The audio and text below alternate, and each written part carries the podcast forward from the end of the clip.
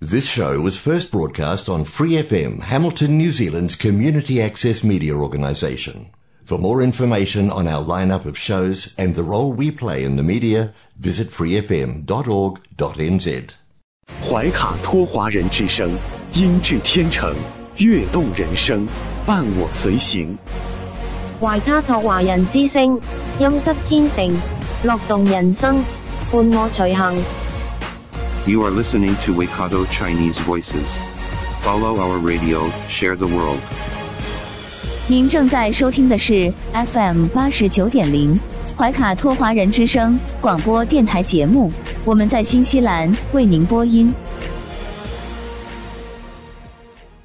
听众朋友们，大家晚上好！您正在收听的是我们通过收音机立体声调频 FM 八十九点零和微信公众服务号博雅文创为您并机播出的怀卡托华人之声黄金时段的华语广播电台节目。今天是二零二二年四月二十五号星期一晚上七点钟，感谢您在澳新军团日小长假最后一天如约关注我们的节目。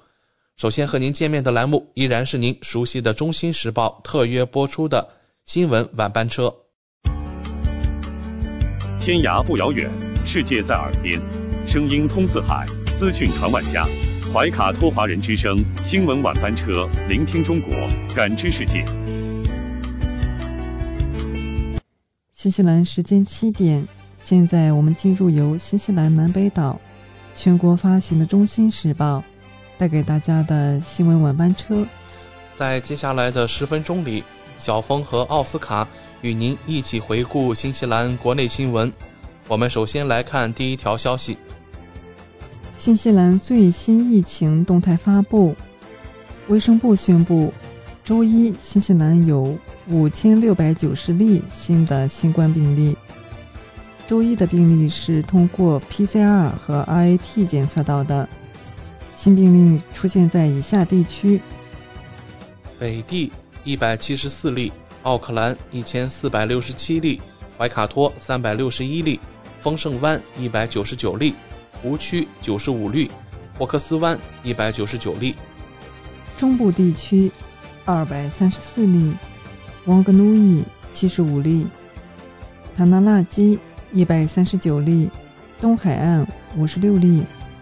维拉拉帕五十五例，首都海岸三百四十八例，哈特谷一百四十八例，尼尔森马尔堡一百七十七例，坎特伯雷一千零一十三例，南坎特伯雷一百一十二例，南部地区七百六十六例，西海岸七十例，以及未知地区两例，还报告了十例新的新冠患者死亡。这些最新的死亡病例都发生在过去三天内。现在，新西兰感染该病毒的总死亡人数达到六百八十三人。死亡病例中，一人四十多岁，一人六十多岁，两人七十多岁，五人八十多岁，一人九十多岁，其中三人是男性，七人是女性。卫生部还表示。此前报告的一名九岁以下儿童死亡事件，现已被评估为非新冠所致的死亡事件。现在已从我们的统计中删除了这一死亡事件。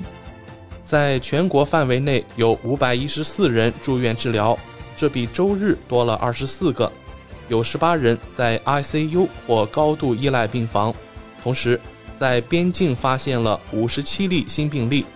昨天周日一共确诊了五千六百六十二例，有九人死亡。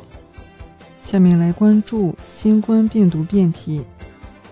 一位流行病学家说，目前尚不清楚新的新冠病毒变种是否比奥密克戎更具有传染性。最近新出的 XE 变体是两种奥密克戎变体的混合体。现在已经在新西兰的边境病例中被检出。卫生部表示，此人于四月十九日抵达，并于四月二十日接受检测。随后，全基因组检测证实了其感染的是 XE 变体，患者现在在家隔离。卫生部认为，现阶段现有的公共卫生政策适合管理 XE 变体。确定每个新的变体的严重程度，需要几个月或几周的时间。英国公共卫生署证实，本周早些时候，英国报告了一千一百七十九例 XE 病例。本月早些时候，卫生部总干事阿什利·布鲁姆菲尔德表示，对该变体的早期研究表明，它比奥密克戎更具传染性，但其炎症程度仍有待确定。布鲁姆菲尔德说，它实际上是奥密克戎子变体 BA.1 和 BA.2 的组合，并且感觉它的传染性可能高出百分之十左右。当该变体首次出现时，奥克兰大学的大卫·韦尔奇博士说：“X1 变体是一种重组，这意味着有人最初感染了新冠病毒的两种变体。”在这种情况下，应该是 BA 一和 BA 二。威尔奇博士表示，因为 XE 结合了 BA 一和 BA 二，所以在感染后的严重程度以及我们的免疫系统对它的反应方面可能是相似的。奥塔哥大学教授迈克尔·贝克表示，通常更具传染性的变种会迅速感染更多人口。XE 是否在这个国家会这样，还有待观察。贝克教授说：“考虑到新西兰放宽了边境，所以它来得如此之快，也就不足为奇了。如果它们的传播性明显更高，他们会很快占领世界。XE 是否具有这种能力，还有待观察。疫苗接种仍然是对抗 XE。”和任何其他新变体的最佳防御措施。带来澳新军团日活动报道。今天，全国各地的新西兰人都在纪念澳新军团日，公众可以参加黎明纪念活动，但由于疫情的缘故，今年不会有任何游行。RSA 总裁克拉克告诉媒体，他希望全国各地的活动都能有很大的参与度。但他表示，更重要的是，人们可以以任何可能的方式来纪念这一天，即使是私下进行的。四二五是澳新军团日，这一天是一九一五年第一次世界大战期间，澳大利亚和新西兰士兵东路加里波利半岛的周年纪念日。在加里波利战役中，一波又一波的盟军对具有重要战略意义的。土耳其半岛发动了两栖攻击，该半岛是控制达达尼尔海峡的关键，这是通往黑海和俄罗斯的重要通道。澳新军团的东陆计划得到了当时的首任海军大臣温斯顿·丘吉尔的支持，但计划存在缺陷。东陆的部队面临土耳其人的顽固防御，八个月后盟军撤军。据统计，加里波利战役中，双方约有十万名军人丧生，其中包括澳大利亚和新西兰的一万多人，其中来自新西兰有两千七百七十九人。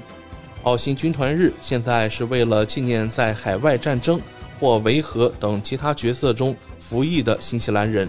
今天清晨，威灵顿的胡凯湖国家战争纪念公园举行了黎明仪式。总督辛迪卡罗夫人出席了仪式。上午十一点，将在公园举行全国纪念仪式。在奥克兰战争纪念博物馆举行了黎明仪式。总理杰森达阿德恩和国家党党魁克里斯托弗卢克森出席了仪式。数千人参加了丰收湾的黎明仪式，人们聚集在纪念碑前，表达了哀思。今天早上。还有许多人拖家带口参加了奥克兰西区举行的黎明仪式。新闻最后，我们来关注父母团聚签证。希望与成年子女一起在新西兰居住的移民父母，在决定重启一项长期搁置的移民计划之前，需要等待更长时间。自2016年签证被冻结、等待审查以来。成千上万的父母和他们的家人，已经等待了六年。政府在2020年大流行爆发时再次关闭了该计划。父母居留签证允许其成年子女已经拥有居留权或公民身份的人，与他们和他们的孙子女团聚，但这是有争议的，因为人们担心他们会成为社会福利和医疗保健的负担。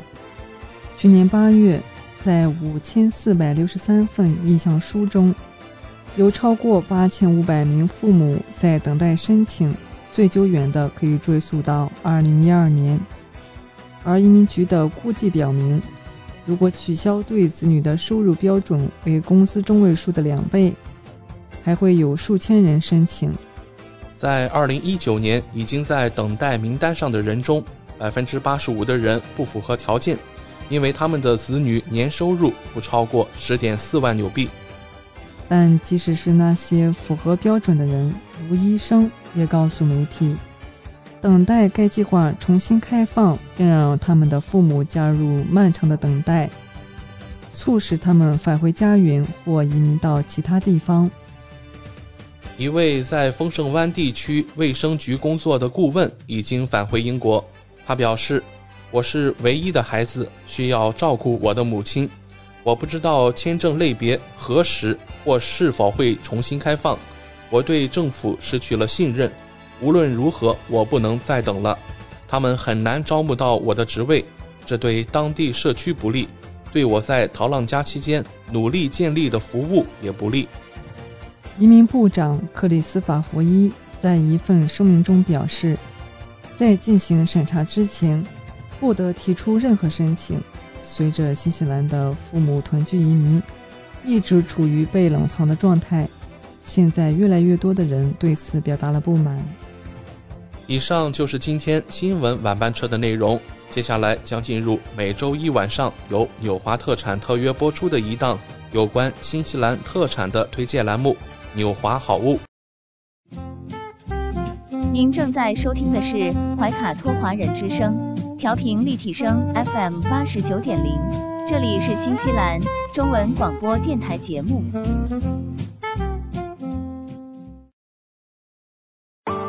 上有天堂美景，下有纽华精品，品澳新美味，享时尚生活。纽华特产，生态领先，欢迎进入纽华好物花园，让我们一起种草吧！选全球特产，还看纽华好物。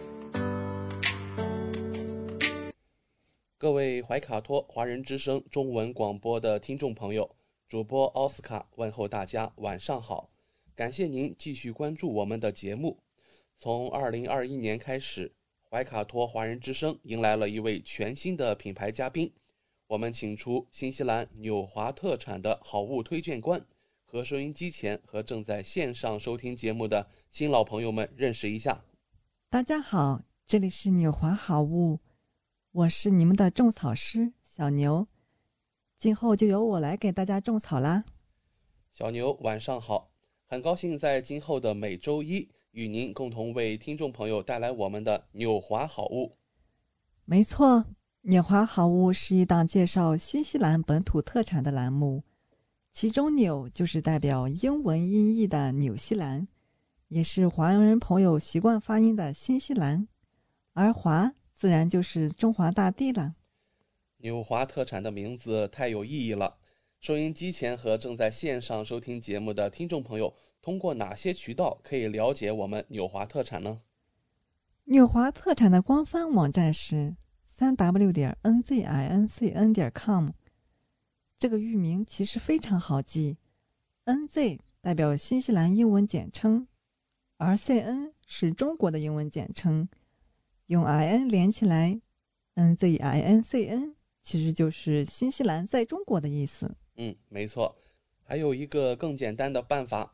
听众朋友，无论您用谷歌还是百度搜索“纽华特产”，点击排名第一个搜索结果，就进入我们的官方网站了。是的，大家有什么不明白的，也可以添加我们的微信号“纽华”的汉语拼音全拼 “n i u h u a”，很乐意为大家解答。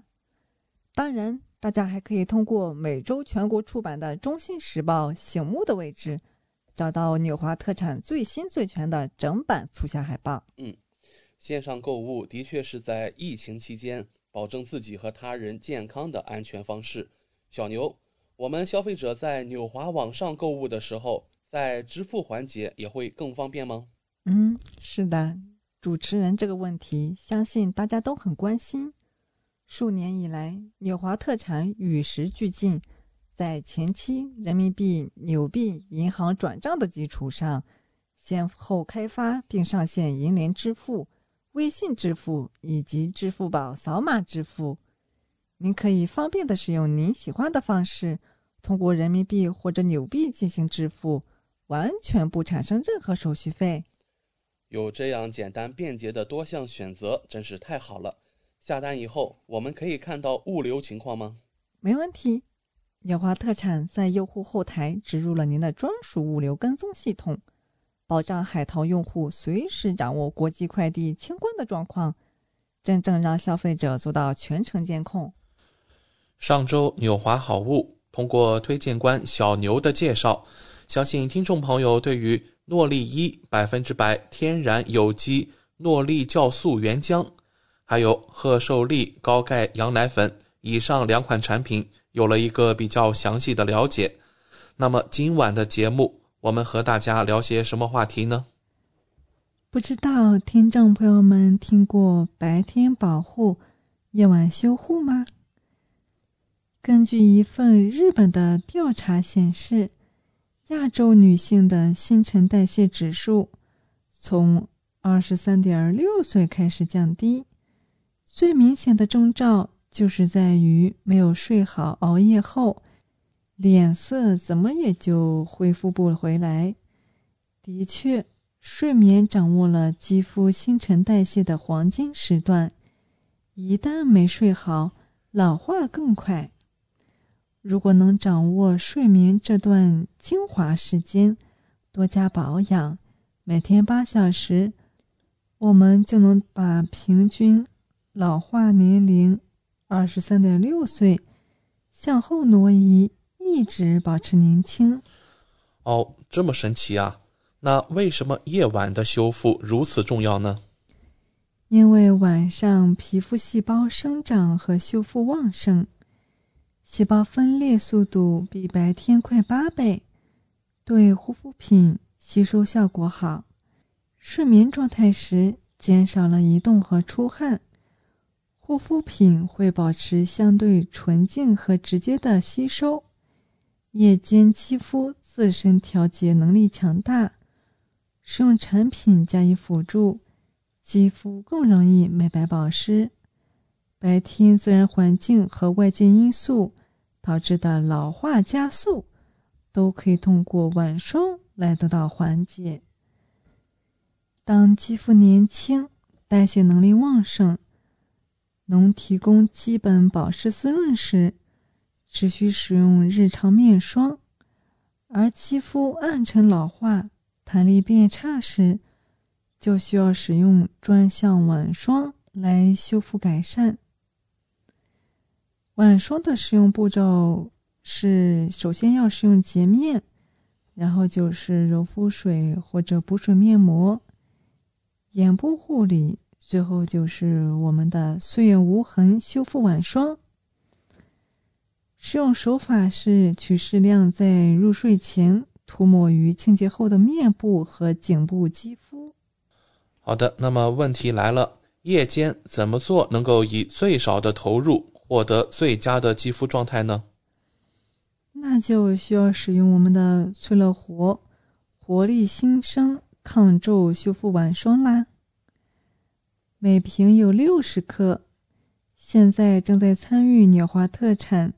产品品牌买赠活动，买三赠果油加维 C 乳液，购满四百九十九可参与低价换购。含有翠乐活注册配方的翠乐活活力新生抗皱修复晚霜，可以促进皮肤细胞的合成，并将胶原蛋白的分解。减少百分之八十八点九，很大程度改善面部细纹和皱纹，产品获得了天然护肤品认证，这是具有国际权威性的认证。它除了基本滋润修复外，更注重减缓衰老。除一般面霜的滋润保湿、修复作用外，发挥翠乐活独有的注册配方的功效，针对熟龄肌肤，达到减缓老化、淡化细纹、皱纹的效果。它还有优质原材料，来自世界各地。翠乐活走遍世界的每个角落，寻找优质原材料。确保产品配方纯度高、效果好，天然的植物成分，不添加防腐剂、色素和香精，成分天然到孕妇、婴儿可用。使用前请先进行皮肤测试哦。在这里还要请教小牛，翠乐活活力新生抗皱修复晚霜的成分都有哪些呢？让我们来解析一下它的主打成分。第一个是马卢拉，含丰富抗氧化剂和不饱和脂肪酸，深层保湿，重建皮肤自然屏障，加强肌肤抵抗力，修护疤痕肌肤。还有鼠尾草，促进肌肤活力，修护皮肤细胞组织，滋养肌肤。调节油脂分泌，改善油性皮肤、粉刺等肌肤问题。还有蓝莓，含抗氧化物和维他命 E，帮助改善微循环，稳定胶原蛋白肌，并促进胶原蛋白的自然合成，由内调节皮肤健康。还有草莓哦，含有抗氧化硒黄素。能消除细胞代谢产生的有害垃圾，滋润保湿，增强皮肤弹性，去油洁肤。还有石榴，含多酚及植物营养素，所含鞣花酸，能防止胶原蛋白的分解，有助于减少皱纹，使皮肤饱满、气色好、有弹性。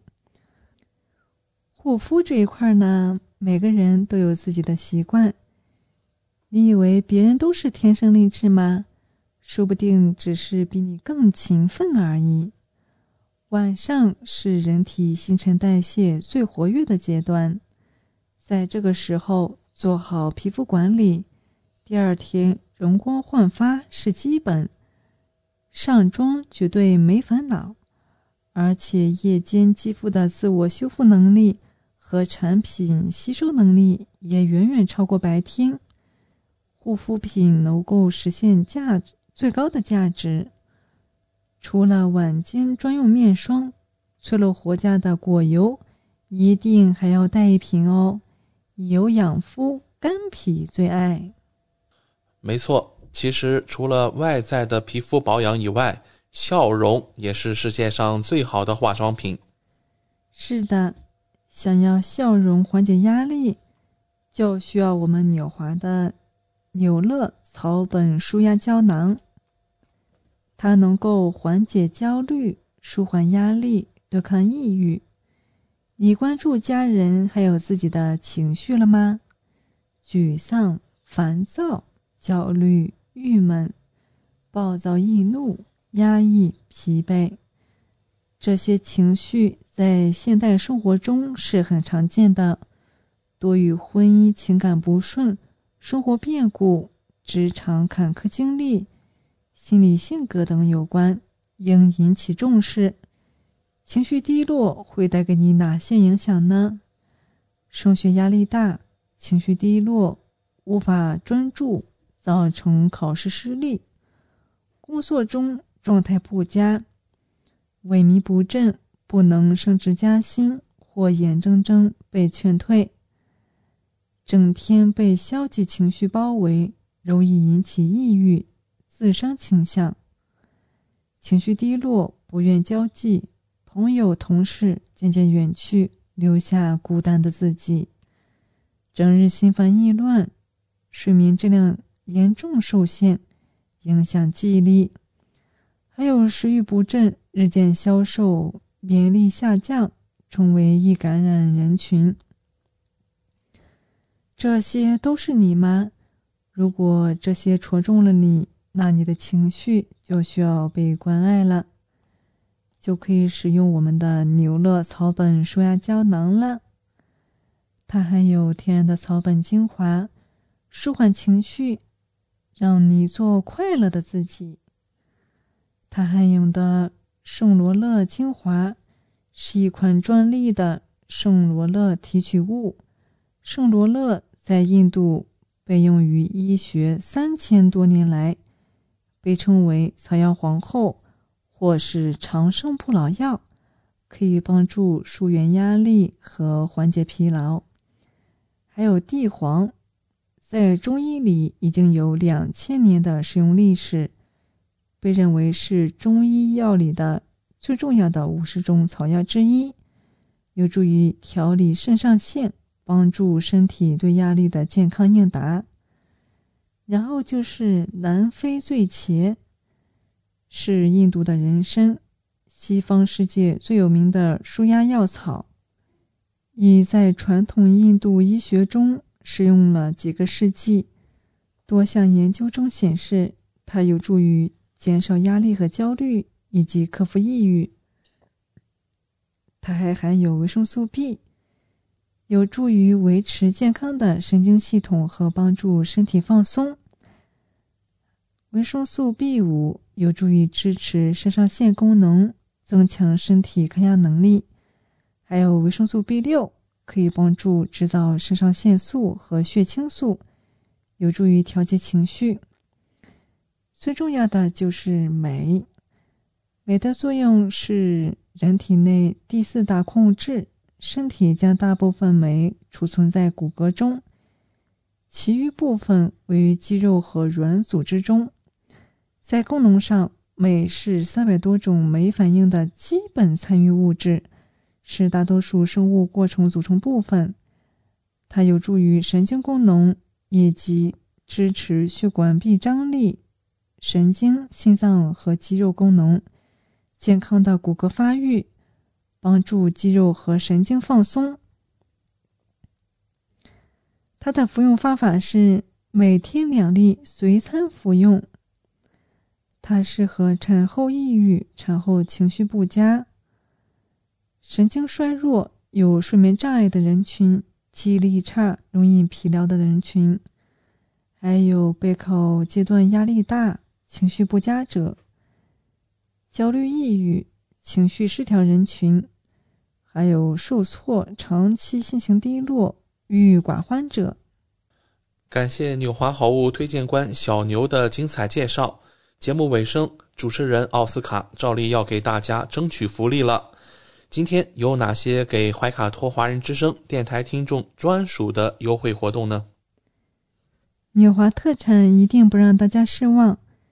最近纽华的新西兰仓还有一件包邮、整单包邮清仓大促活动。首先，只要您在纽华特产网站注册自己的账号，系统将会直升一级 VIP 账号，不需要通过任何前期购买架构。就可以直接看到比注册前更优惠的实体价格。同时，您购买的数量越多，会员体系升级的越高，后台看到的价格体系就会更好，真正让利于消费者。尤其现在疫情期间，政府鼓励大家非必要不外出，因此你华特产希望通过这种方式，鼓励大家在线上消费的行为。减少病毒传播的机会。怀卡托华人之声的专属福利来啦！如果还想更多了解我们的好物，听众朋友可以添加微信客服“纽华”的汉语拼音全拼 “n i u h u a” 联系我们。一周内添加我们微信客服的听众，只要备注“晚霜”，就可以领取二十元的优惠券哦。这是怀卡托环之声听众朋友的专属福利，通关密码只在本台播放，而且每周都不一样，还请您注意收听啦。感谢纽华好物推荐官小牛带给怀卡托华人之声的专属优惠，期待下周同一时间您继续带我们分享纽华好物。请各位听众朋友别忘了谷歌和百度搜索排名第一的纽华特产，或者可以随时添加我们的微信客服“纽华大汉语拼音全拼”，就可以看到我推荐的超多好物啦！谢谢大家，谢谢小牛做客怀卡托华人之声。纽华特产立足澳新本地，为世界各地消费者与生产公司之间打造了流畅的沟通渠道，避免不必要的中间商。厂家直接供货，一手货源保证。纽华特产现已具备澳大利亚、新西兰、德国、香港、韩国、泰国、英国七地大型仓储仓库，与知名品牌商联手合作，涵盖千余种保健、强身、养生等特产品，丰富了海内外客户的选择，成为广大代购和电商首选平台之一。请大家每周一晚七点十分锁定怀卡托华人之声，我们和纽华好物推荐官小牛在这里不见不散。上有天堂美景，下有纽华精品，品澳新美味，享时尚生活。纽华特产，生态领先，欢迎进入纽华好物花园，让我们一起种草吧！选全球特产，还看纽华好物。资讯全方位，生活零距离，新西兰大小事，有声世界，无限精彩。亲爱的听众朋友，大家好，很高兴我们在这个寂静的夜晚和您在空中电波相会了。现在我们来到了新西兰大小事节目单元，在这里我们和听众朋友们分享发生在怀卡托周边。以及新西兰全国的大型新闻资讯，希望今天的节目能带给您所关心的、所感兴趣的新闻内容。我是今晚主播奥斯卡。最近一段时间以来啊，相信各位听众朋友都对于新西兰的物价飞涨呀怨声载道。那随着俄乌战争的进一步冲升级啊，相信新西兰的民生经济啊也将会面临进一步的冲击。在前些日子啊，我们看到新西兰的油价已经连续突破几个关口啊，呃，让新西兰民众的出行这个负担增加了不少。而今天啊，我们看到新西兰又有一篇经济方面的新闻啊，登上了国际头条，引发了中新两国人民的关注。那这一条新闻啊，是来自于我们身边所熟悉的一家超市，也就是康当，遍布全国各地的分店啊。这中间的大蒜价格飞涨，比竞争对手高出了十纽币以上。目前，如果您登录康当网站啊，可以发现新西兰大蒜的价格来到了每公斤五十二点九九纽币，这个价格比 Parkin Save 的三十九点九九纽币每公斤贵了十三纽币。相比另一家零售超市 New World，标价是三十八点九九纽币。贵出了十四纽币，而在网络相关论坛上有一篇关于康当的超市大蒜价格的帖子当中啊，人们已经对价格表示怀疑了。其中有人回复到啊，解决方案就是永远不要在康当购物。还有一个人补充说啊，每一天都物超所值。他用这种讽刺的语法呀，重复了超市连锁店的标语。今天有媒体联系。康当发言人希望对方做出一些回复的时候啊，来自康当的蔬菜商品经理格林表示说，一月份异常潮湿的价格最终导致了价格上涨。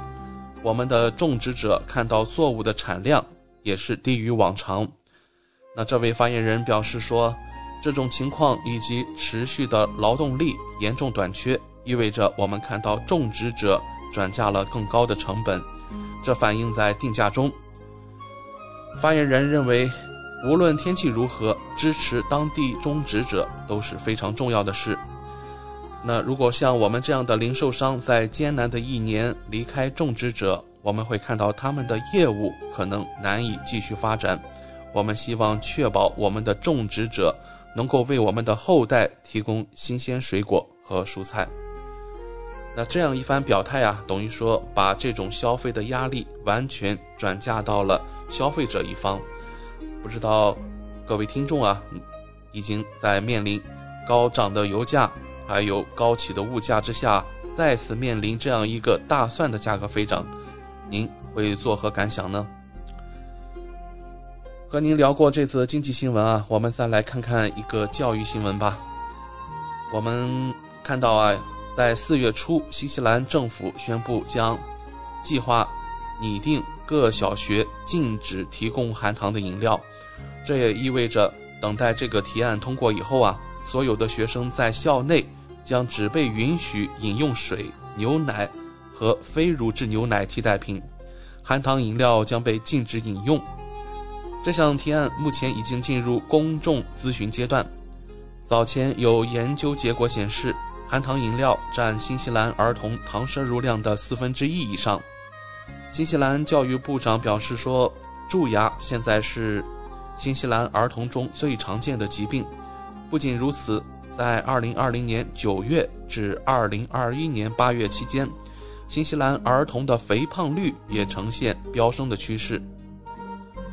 糖泛滥现象如今已经成为影响儿童健康的最大元凶，而大量添加精制糖的含糖饮料被多个国家认定是造成儿童肥胖的重灾区。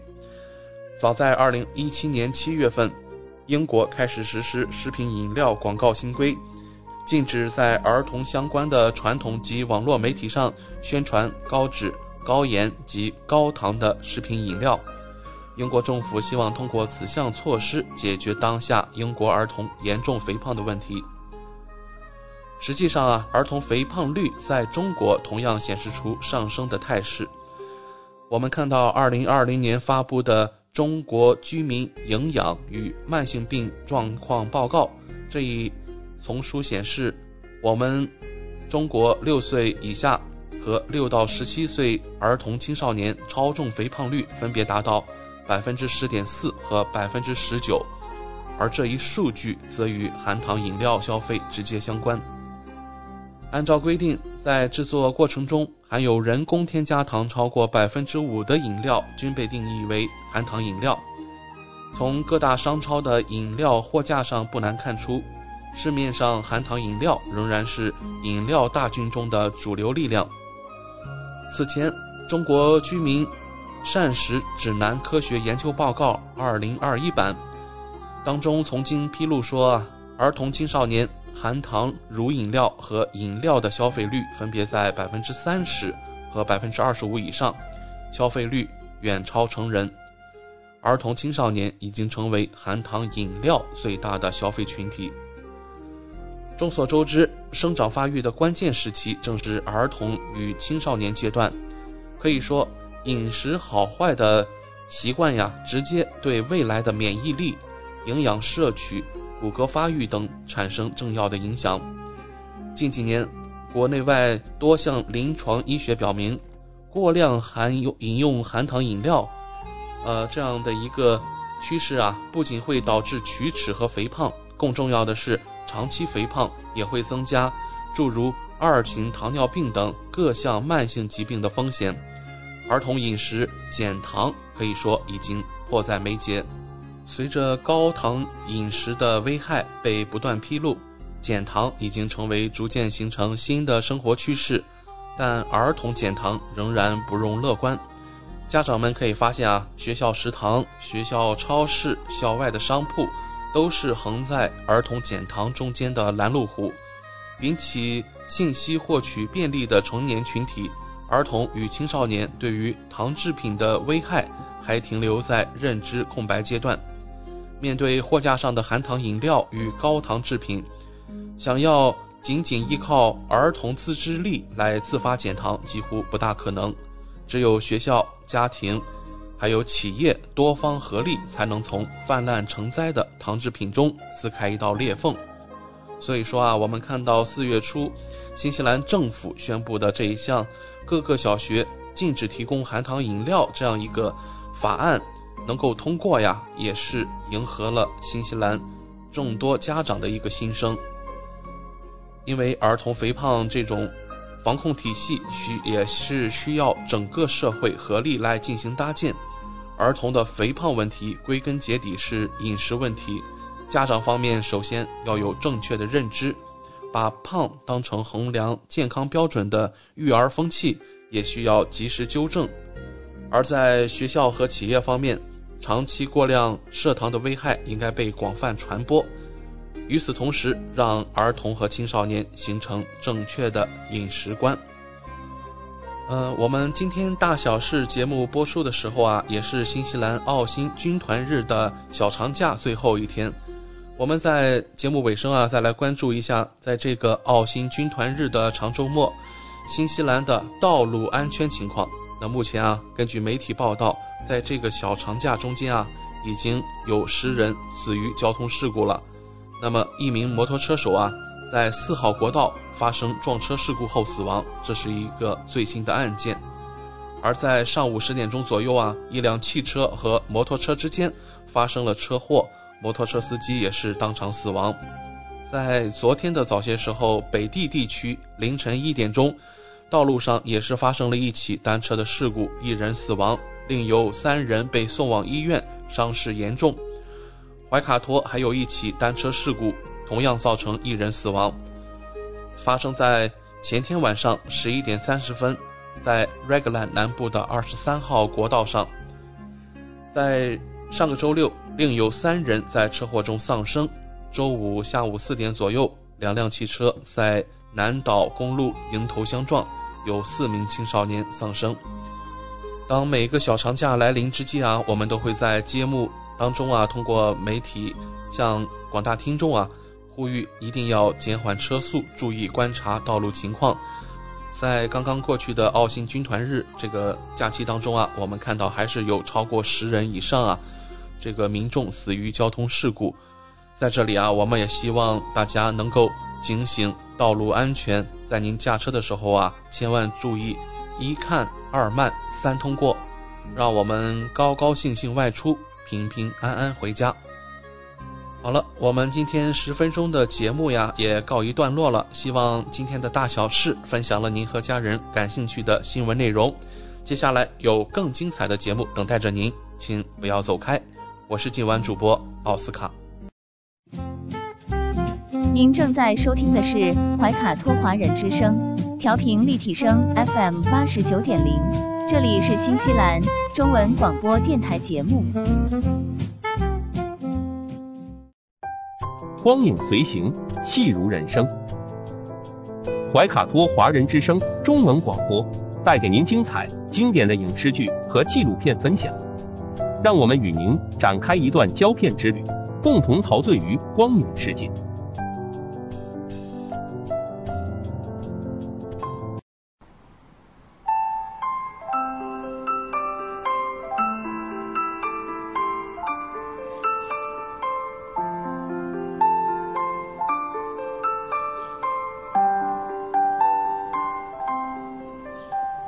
亲爱的听众朋友们，新西兰怀卡托华人之声一直陪伴您，我是主播轩轩。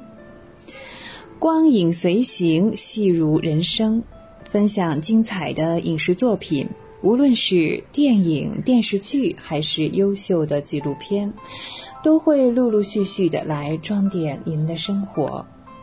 今天呢，我们先来聊这样一部电视剧，叫做《亲爱的小孩》。它的主演呢是任素汐。在四月十号呢，由四川星空影视文化传媒有限公司出品的电视剧《亲爱的小孩》啊，在中央电视台的八套黄金时段开播。那同时上线的呢，还有它的同名主题曲《亲爱的小孩》。电视剧《亲爱的小孩》讲述的是呃小夫妻，呃肖路和方一诺。那这个丈夫的肖路呢，是由啊秦昊来饰演的。方一诺呢由任素汐来饰演。结婚多年呢，终于迎来了自己的宝宝。那在出生的当日呢，产房外的肖路呢却是意外的缺席了。随着孩子的出生，这对新手爸妈开始迎接身份的转换后，以及各种各样的挑战。双方的父母的介入啊，你说这个帮忙也好，还是帮倒忙也好，一系列的家庭矛盾是频频发生。嗯，这也导致他们的夫妻关系走向了拐点啊，也是遇到了暗礁。这部电视剧的同名歌曲啊，《亲爱的小孩》是由女主角任素汐啊来演唱的。任素汐呢内敛深情的低唱，让不少听众潸然泪下。嗯，《亲爱的小孩》原版歌曲啊是由杨立德作词，陈复明作曲。过去呢是由苏芮演唱，发行于一九八五年，在当时的传唱度已经是非常的广泛了，也曾经被改编和就是翻唱啊，各种各样的版本。嗯，这首歌是讲述了一个寻路和成长的主题，不管在。嗯，怎样的年龄层，我们都是属于自己的亲爱的小孩。这用上那句俗话了，是吧？谁还不是个宝宝？呃，作为演员当中的实力唱将，任素汐的声线呢是极具感染力的，慵懒随性啊，再加上颇有个人风格的唱腔，让这首歌曲也增添了几分多元啊。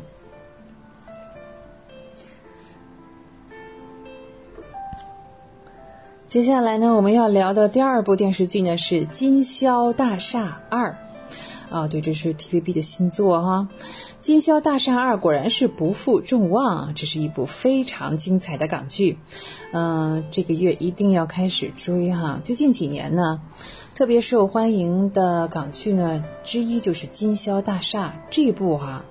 它是既有奇幻又有悬疑，还带那么一点点惊悚啊、科幻啊、爱情啊，多种元素于一身，打造出了一部让人回味无穷的经典作品。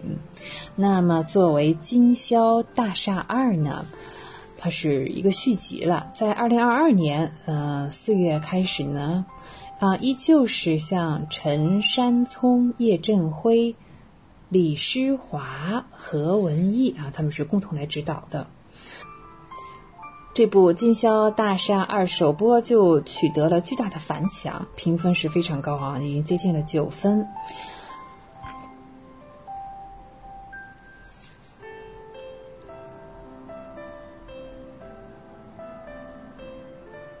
和《金宵大厦》第一部一样，一共有二十集，共分十个单元，每两集来讲一个主题。《金宵大厦二》并没有将《金宵大厦》的剧情啊，就是跟前期的第一部串联起来，而是呢，陈山聪与李诗华不再出演原先的那个角色了，像这个肖伟民和 Alex，而是换成了全新的人物。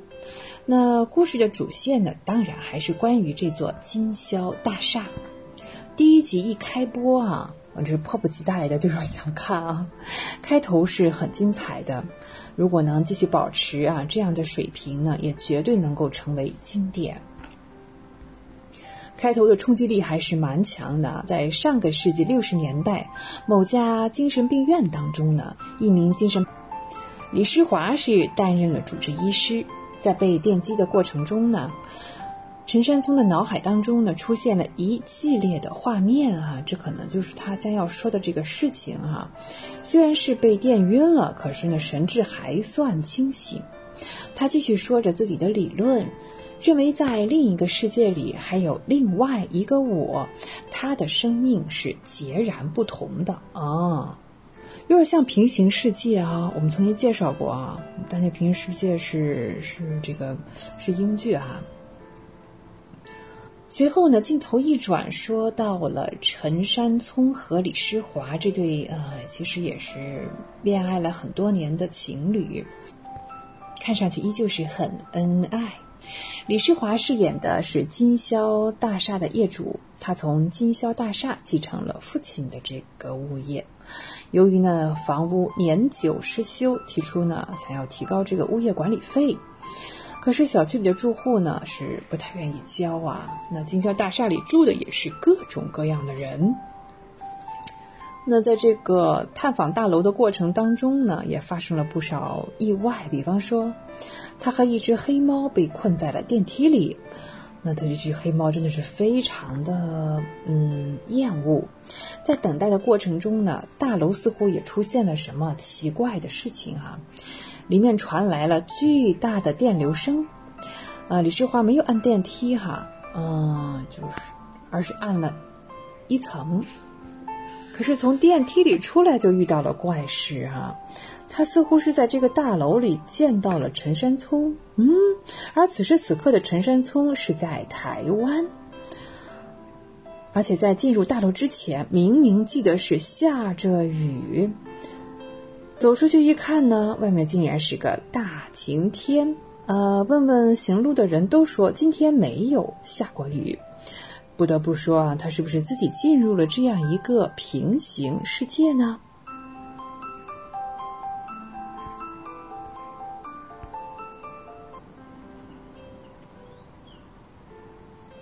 所以，像在第一个单元呢，它这个名字叫做七楼半。嗯，是的。那在我们讲它有十个是吧？对。那第二个单元是城寨英雄 Go，这里呢有林子善和韦家雄。第三个单元呢叫做双鱼，双鱼呢当中呢有吴永威，对，和苏浩儿。好，接下来第四个单元是对倒，嗯，对角当中呢这里有赵希洛和黄建东。第五单元是姐姐，有樊一敏、黄子雄和林景成。啊，第六个单元呢是欧巴，对啊，是韩国语的那个欧巴哈，所以整个单元是围绕着，嗯，由郭子豪饰演的，嗯，这个一个帅气的韩国小哥哥哈，和他追星族之间的事情。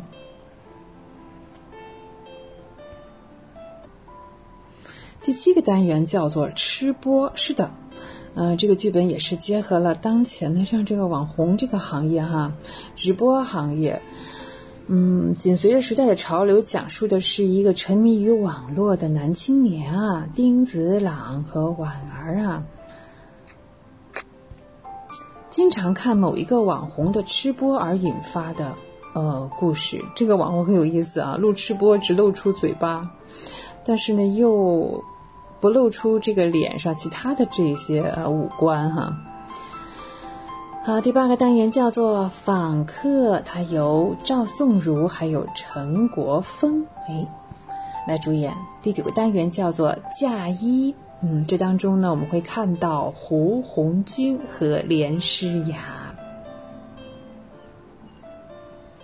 第十个单元哦，最后一个单元，它的名字真的好有意义，叫做原点啊。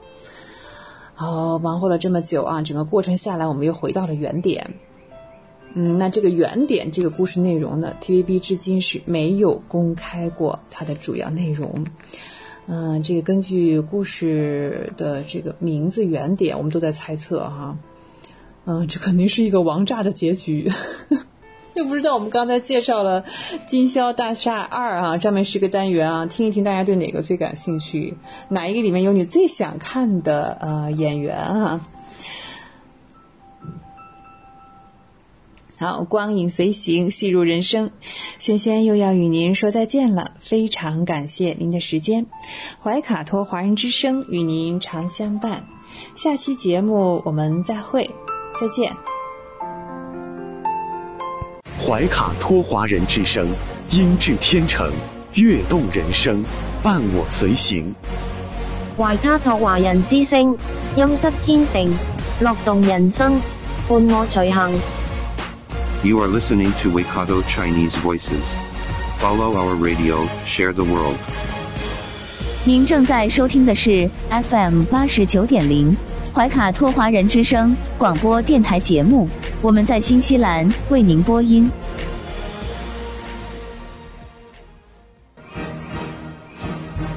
观点改变生活，动态触手可得。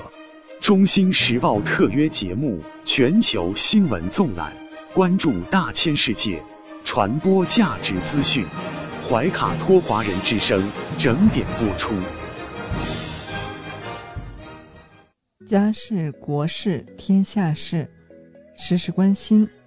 这里聚焦了社会的点点滴滴，最新最快的国内外政治经济动态，尽在每周一八点的全球新闻纵览。今晚直播间为您播报的主持人是小峰和奥斯卡。首先，我们来关注中国大陆新闻。中办国办消息，推荐评选全国人民满意的公务员和人民满意的公务员集体。中国航天日消息，官宣中国探月工程四期今年启动工程研制，嫦娥六号计划到月球背面采样。国家航天局在海南文昌设立遥感数据中心。西昌卫星发射中心备战超过二十场的高密度发射任务。中国将着手组建。近地小行星防御系统，为保护地球和人类安全贡献中国力量。常年隐姓埋名的功勋。二零二二年中国航天日之际，十二位中国导弹武器总指挥、总设计师首度向全社会公开。全球首次临近空间空基平台火箭。在青海冷湖成功发射。国家防办应急管理部安排部署近期强降雨防范应对工作。近日，南方地区有明显降雨过程。西南地区东部、江淮、江南、华南大部等地部分地区将有大到暴雨，局地大暴雨。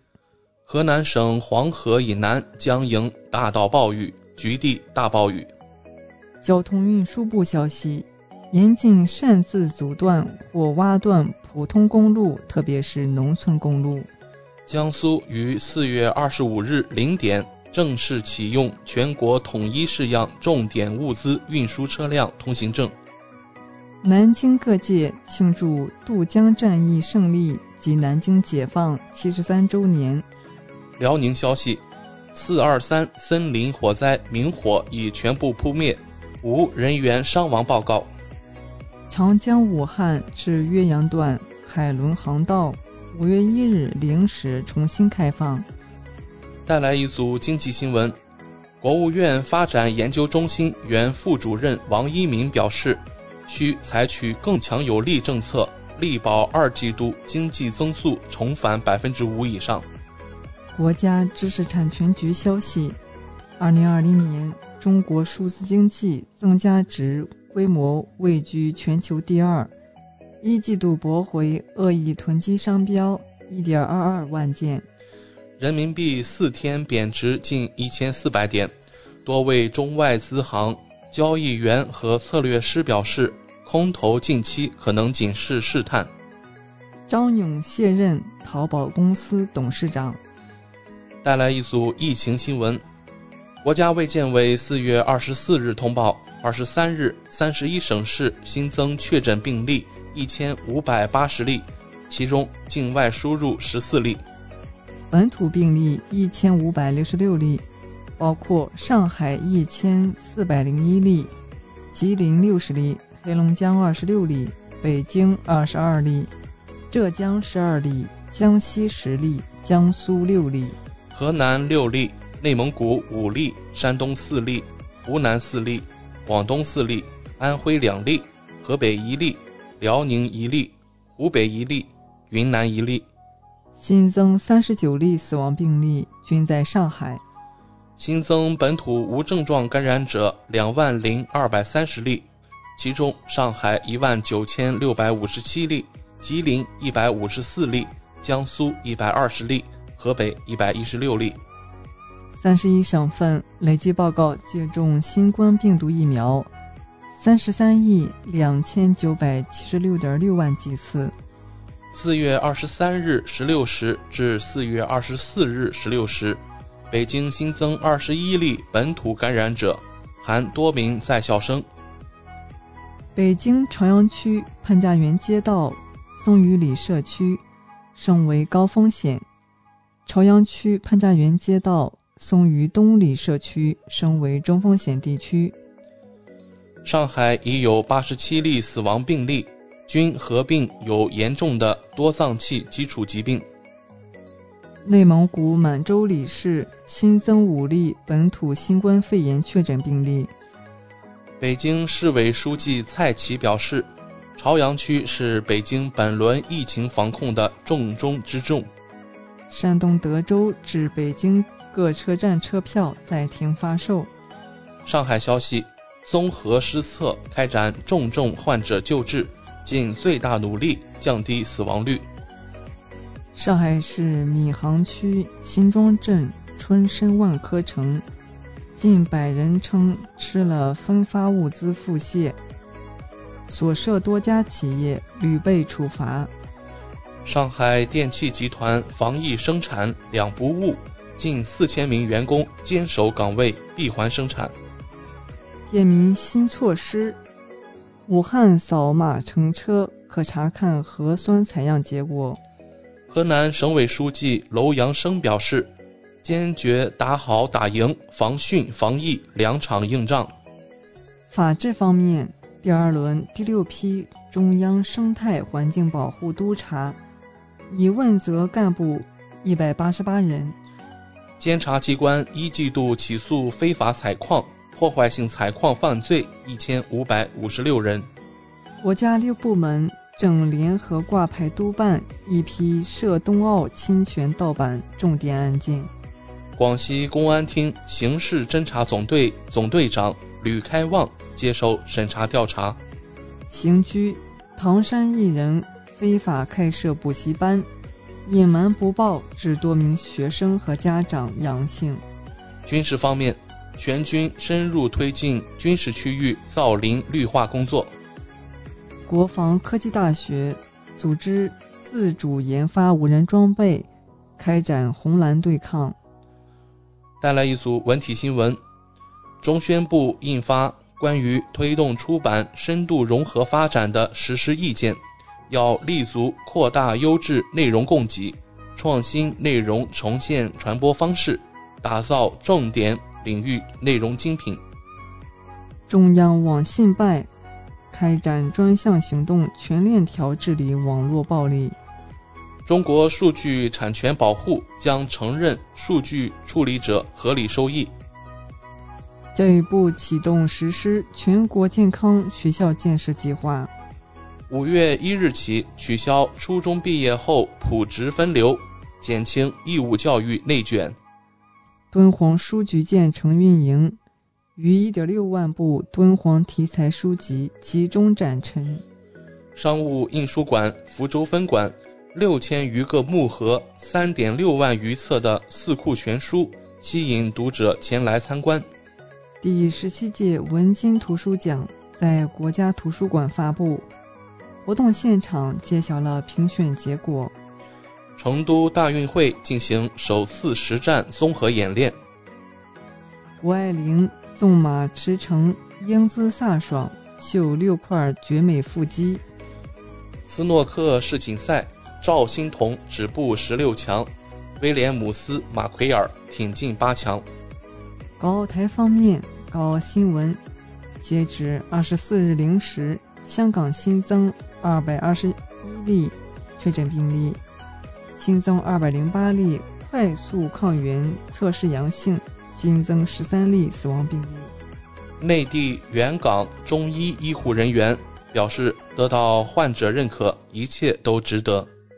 涉二零一九年于湾仔非法集结，香港十一人被裁定暴动罪成。刷单就有佣金收，香港警方捣破涉四百六十万港元求职骗案。台湾新闻：四月二十四日，台湾新增本地病例五千零九十二例，再创历史新高，连续十天超千例。其中以新北市增加一千七百三十一例为最多，其次为桃园市新增的一千零七十一例，台北市新增的一千零二十七例。台湾宜兰县四月二十四日凌晨发生四点零级地震。您正在收听的是怀卡托华人之声，调频立体声 FM 八十九点零，这里是新西兰中文广播电台节目。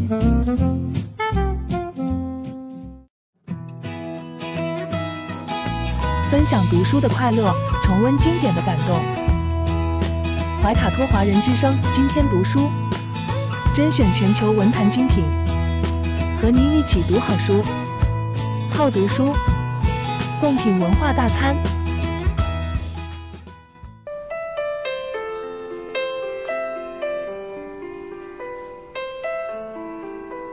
亲爱的听众朋友们，怀卡托华人之声正在播音，我是主播轩轩。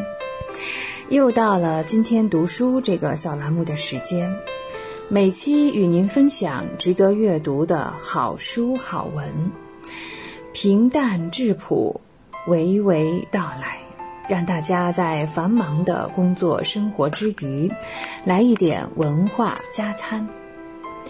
今天我们节目为大家分享的呢，嗯，这一个名字说起来叫陈恒哲，可能有的听众朋友很熟悉，有的听众朋友呢感到比较陌生。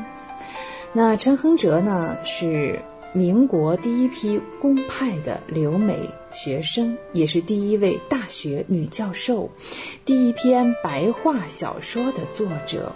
啊，这样一位陈恒哲，在她怀孕期间完成了《西洋史》这本书，啊，这是中国西洋史的开山之作。不知道听众朋友们有没有注意到，关于成功的女士们接受采访，总会遇到这样一个问题啊，就是如何平衡家庭和事业？哎，这样一个选项，啊，很奇怪啊。成功的男士呢，呃，不太多哟。被问到这个问题是不太多的，好像他们天生不会有这个困扰似的。嗯，但其实也不然啊。那即便是在事业上很成功的女性，如果她没有家庭、没有子女呢，还会，哎，应该是受到一些说法啊。从某些方面来说呢，一部分人会认为啊，这是比较呃失败的一个方面，比较弱的。可是另一方面呢，如果一个女士真的当了全职太太，啊，全心全意的相夫教子，又会被认为是没有经济能力啊，这真是两难的处境。那缺乏事业心，同样也是失败的。事业心过强呢，还是会受到一些冷眼。那对于女性来说，啊，真的是我们开心就好，是吧？嗯。我们来看年轻时的陈恒哲是义无反顾地选择了事业。啊，这是一位了不起的女士啊，呃，历史书上呢给过她很多的这个评价，像我们刚才提到的，在一九二零年，她进入了北京大学任教，成为北京大学的第一位女教授。这真的是做到了中国现代教育史上这是前无古人的事情，同时呢，也为北大招收女学生开辟了道路。今天看来啊，陈亨哲女士的人生真的就是一个传奇。之所以是传奇呢，也并不全是命运使然，而是她自己呢，对，是自己是造命者哈。从清末年间啊出生的女孩子来说啊，人生要面临着各种挑战性的选择，比如说是否裹脚啊，是否要进学堂啊，是否按照这个呃父母之命去结婚呢？面对选择呢，陈恒哲，呃，他真的是非常的有主见啊，总是能做出正确的决定。七岁的时候呢，他坚决的就反对缠足。嗯，他说缠足很痛啊，走起路来又不方便，为什么要缠足呢？于是呢，他一次又一次脱下自己的裹脚布，反复多次之后，母亲还是尊重了他的决定。啊，那接下来不缠足的女孩子未来在哪里呢？对，那就可以进学堂啊，更加的进步了。他的舅舅告诉他的，世界上有三种人，一种是安命的人，一种是怨命的人，另外一种是造命的人。很显然啊，这第三个选项“造命”这句话真的是点燃了陈恒哲的勇气。十八岁从医学校毕业之后，啊，应该是说父亲为他挑选了一个非常优秀的年轻人作为丈夫。哎呀，这个。当然了，他怎么会接受呢？一个不缠足的女孩子为什么要接受这种呃包办婚姻呢？于是呢，他哭泣呀，反抗啊，啊，但是没有丝毫商量的呃余地。在一次激烈的争吵之中呢，他真是被气晕过去了。这时候，父母不得不认识到，女儿是真的不想结这个婚，因为她想啊。维护自己的自由，以便呢让他自己在知识界继续的发展。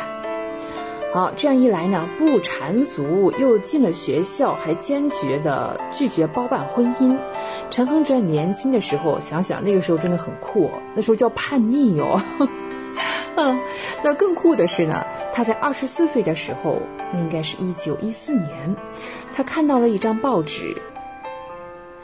说是清华学堂第一次面向全国招收留美女生，呃，有四十多个考生当中啊，她名列第二，那就毫无悬念的成为了第一批公派留学的女生。她一向是独来独往，意志坚强啊。那来到呃美国之后呢，一个崭新的世界啊，也是一个辽阔的天地。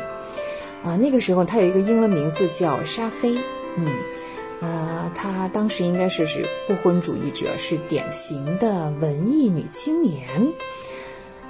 上大学之后呢，嗯，她的人生呢也是很平顺的，在这里她遇到了一生的伴侣，侣任鸿俊。任鸿俊后来是担任了四川大学的副校长，也是著名的学者。在一九一八年到一九二零年，还在读书的陈恒哲就开始在《新青年》发表了诸多的作品，呃，这也是他由一位文艺女青年成为五四新文学发生时期的一位主将，这也是新文化运动的先驱哦。好，那留美归来之后呢？陈恒哲便去北京大学当了历史系的教授，成为中国历史上第一位大学女教授。五年期间呢，她呃又生了两个孩子，尽管是在呃怀孕期间也好，分娩期间、哺乳期都加在一起啊，她完成了一生中最重要的学术专著《西洋史》。枯燥的历史在陈恒哲的笔下变得生动活泼，呃，充满鲜活之气。这是中国治西史的学者给中国读者精心著述的第一部西洋史开山之作，哈。呃，著作一经发表，深受读者们的欢迎，三年之内再版六次，直到今天啊，这本书《西洋史》，呃，依然是再版，依然在被人们阅读着，被认为是民国时期最有才气的外国历史教科书。所以呢，《西洋史》是从一九二四年出版至今，先后再版重印了多次。呃，现在市面上我们可以看到各种版本啊，比较常见的是中国工人出版社在二零零七年啊再一次出版的。呃，有意思的是，我们刚才聊那个话题哈，就是关于家庭和事业。嗯，最初呢，陈恒哲他并没有真的意识到这个问题，他的才华和勇气啊，一点都不逊于男士们。呃，可是成为了母亲之后呢，她逐渐发现了作为啊女士和男士的区别。她这样讲啊，作为女人，你尽管可以雇人带你去抚育和教养你的孩子们，但是你的心仍旧是不能自由的。哦，这个是实事求是啊！一旦成为了母亲，这将是余生的一个事业，不仅是一个母亲这样一个角色吧，永远都是义不容辞、责无旁贷的。呃，有了孩子的女人一定要面对一个现实啊，就是要抚养那个小生命长大成人。陈亨哲在一篇文章中说，结婚的影响在男人的方面是很微弱的，但在女子方面却十分的强烈。男子呢不会因为做了父亲或者是丈夫之后，在事业上发生什么根本的变化啊，但是呢，哎，女士们就不一样了，做了母亲之后呢，她们从前的志愿和事业。就不能像过去那样，呃，一往无前的去进行了。啊，他悲哀的发现呢，靠着金钱和地位啊，一个女人可以把这个管家务的这个任务啊，可以转嫁到别人的肩上去啊，就可以雇人来做这些事情。但是，啊，抚育自己的孩子们，这是责无旁贷的，这个没有人可以代替。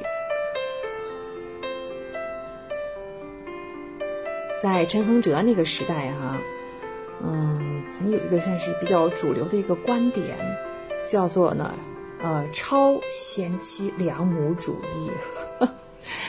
嗯，这就提出，比如说一个女性，她还没有婚姻、没有孩子的时候啊，依然是有很多的人生价值和生命价值要去实现。嗯，当然，这个观点在现在来看也是对的。嗯，实际上在这个。这句话，这个掩盖之下的问题，那就是，那有了婚姻家庭生活之后，就很难去平衡了，是吧？嗯，其实作为陈恒哲本人呢，他的家庭生活和学术事业已经是平衡的很好的。呃，在陈恒哲的婚后呢，他也是有专注的，也有很多的文字呃来问世。但是我们发现啊，在他作为母亲之后，哇，他这个学术的创作。这个量还有力度啊，是大幅度的衰减了。呃，因为呢，当然了，这样一个不平凡的女士，也不会允许自己成为一个那么庸庸碌碌的普通的母亲。为了让孩子们有更好的学习机会，哈，啊，她带着他们跑遍大江南北，特别是战争年代，从庐山、汉口。广州、香港一路把这个大女儿送到这个著名的女子学院，后来呢又带着她去考西南联大。哇，那个时候昆明其实也是炮火纷飞的，东奔西走、颠沛流离，这个努力是没有白费的。作为母亲，陈恒哲也是十分的幸运，他的心血在孩子们身上呢也得到了回报。大女儿呢是任以都，获得了哈佛大学历史学的博士，呃，并且是宾夕法尼亚大学的终身教授。他的儿子呢任以安获得的是哈佛大学地理学博士，在一九九二年担任了全美地质学会的会长。而二女儿呢是以嗯任以书，对，是从。瓦萨大学毕业之后呢，回国在上海外国语大学任教授。二十世纪八十年代，他们重返美国，嗯，还是在这个瓦萨大学担任翻译。所以看陈恒哲的一生呢，只讨论他的命运啊，还有这个这个女性的身份啊，这是不够的。更重要的呢，我们是通过她自身表现出来的女性力量。在一九三五年，陈恒哲用英文写成这样一篇一个中国年轻女孩的自传。哎，写到少女时代与恶仆斗智斗勇的时候，他说：“永远不要在哎狂吠的恶犬面前示弱，你要保持镇定和勇气，仿佛你是他们的女王，那么危险绝不会发生在你身上。”在人生的路。哇，这是一百多年前哦，一个女孩子的生存经验，啊，总结了自己的人生道路哈，呃，这些话是非常鼓舞人的，一个不断向上、强大、自信的女孩子，命运呢，嗯，应该大概都不会错。要勇敢的去尝试和摸索，要确信自己有力量。有温度，会思考，爱生活。以上就是本期的今天读书。今天读书，天天读书。我是轩轩，下期节目我们再会，再见。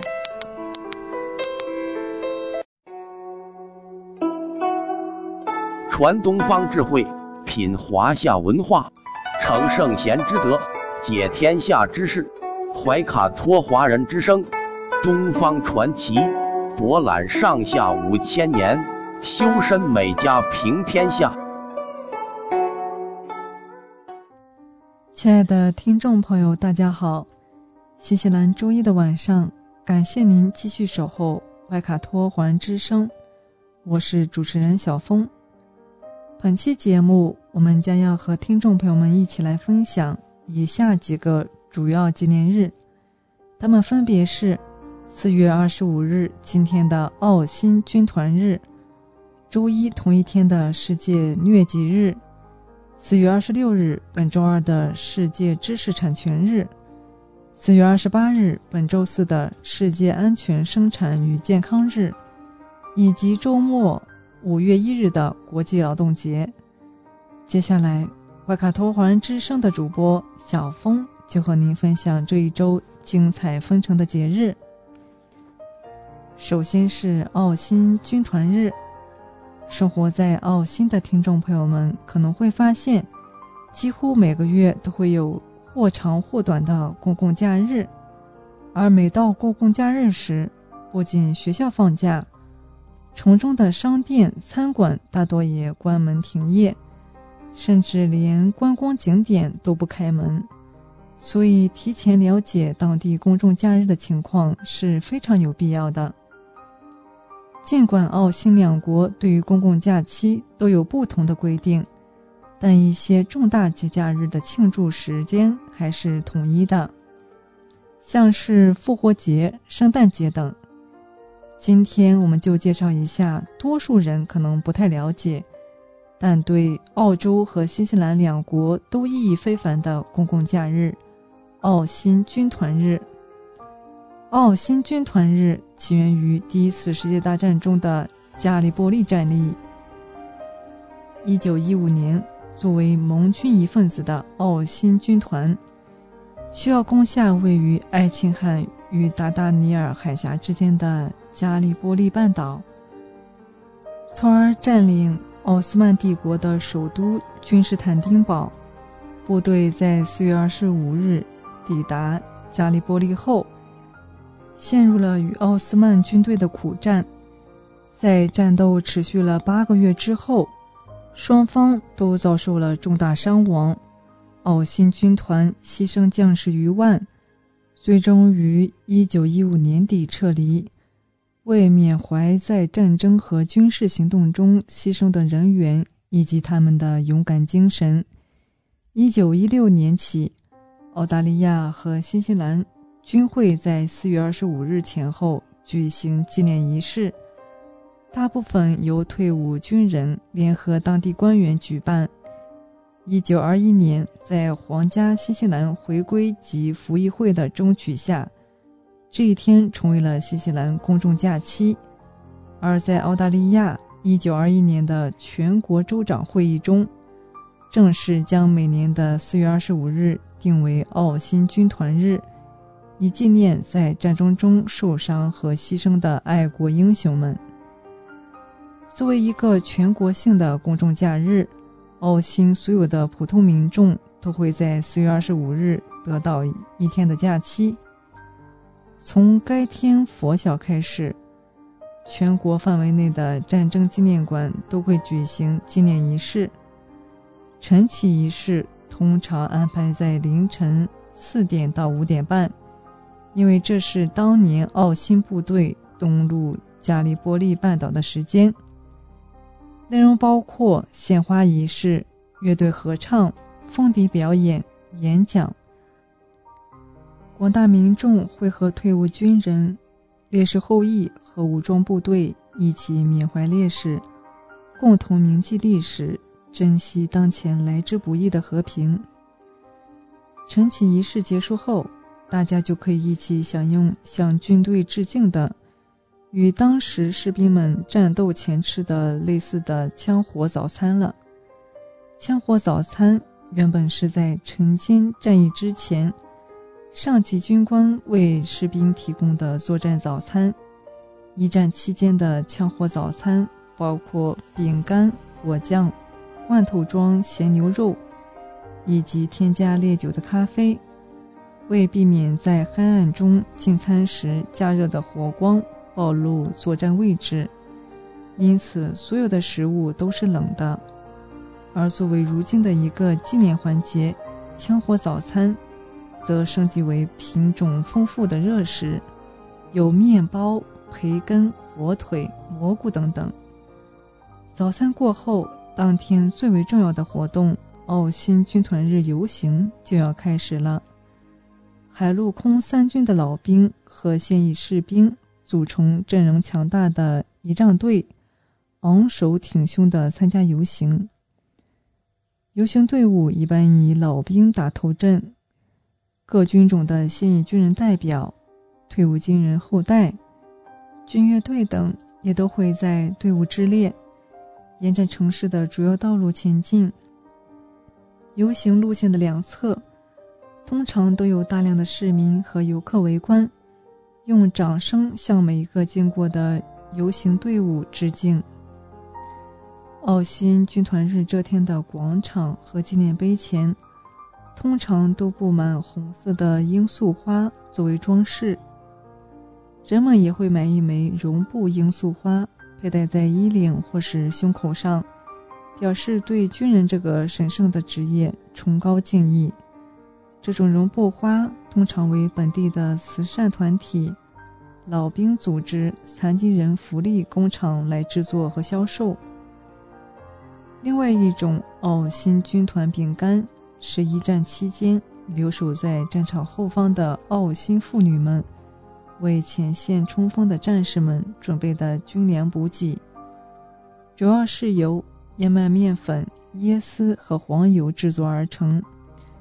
由于原料易得、做法简单，并且不需要鸡蛋。使得这款饼干很快成为澳大利亚海外部队的热门食物。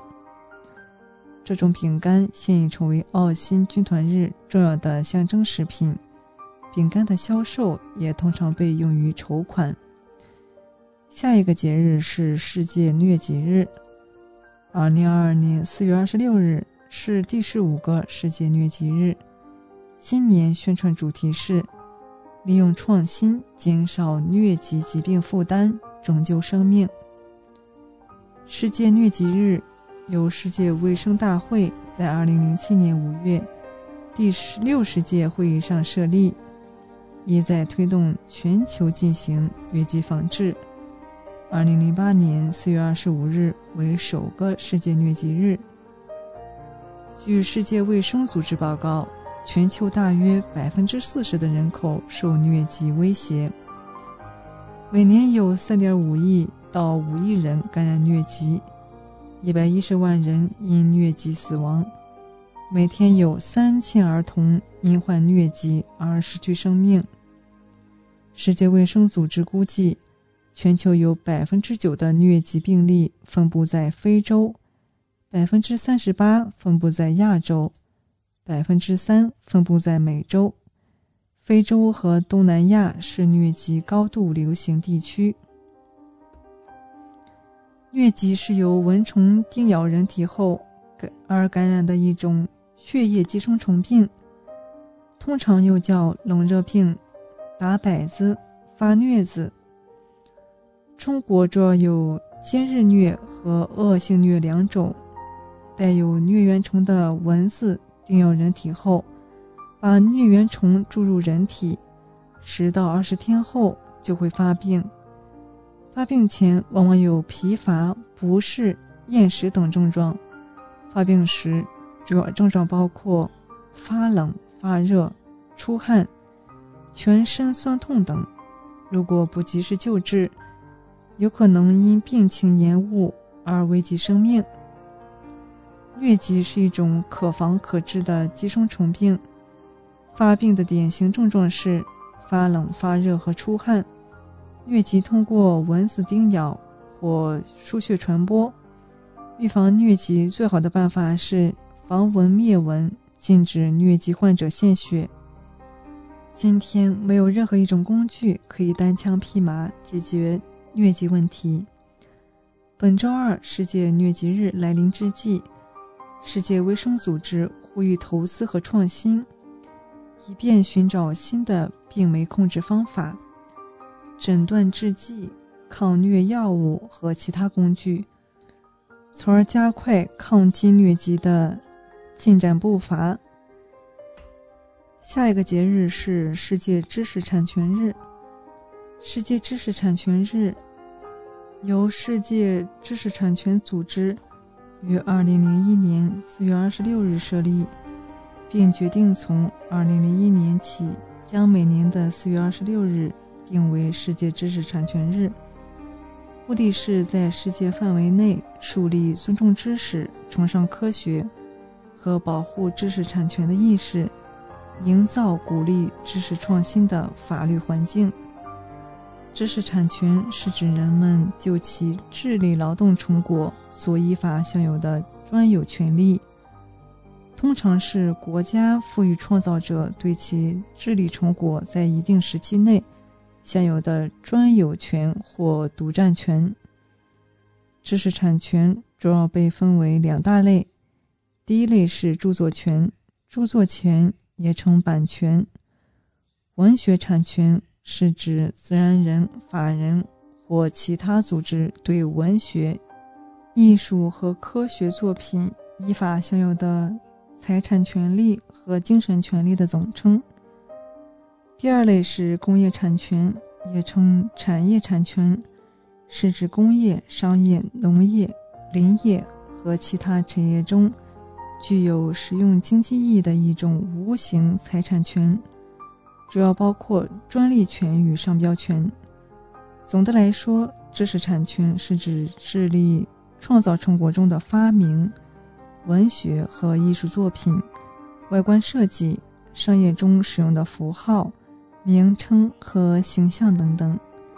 在法律上，知识产权受专利、版权和商标等的保护。这让人们能够从其发明或创造中获得承认，或得到经济利益。知识产权是人类智力劳动的成果，它是具有财产属性的。知识产权也和我们老百姓的生活息息相关。当我们走进一家超市，货架上的每一个商品，可能都包含着多种知识产权。世界知识产权日。就是这个契机，我们可以通过这个日子呼吁大众尊重知识产权，维护市场秩序。对于侵犯知识产权和制售假冒伪劣商品的行为，应该进行投诉和举报，因为每个人都可能成为被侵权者，每个人也都可能成为侵权者。下一个节日是世界安全生产与健康日。安全一直都是全球各国关注的重要问题。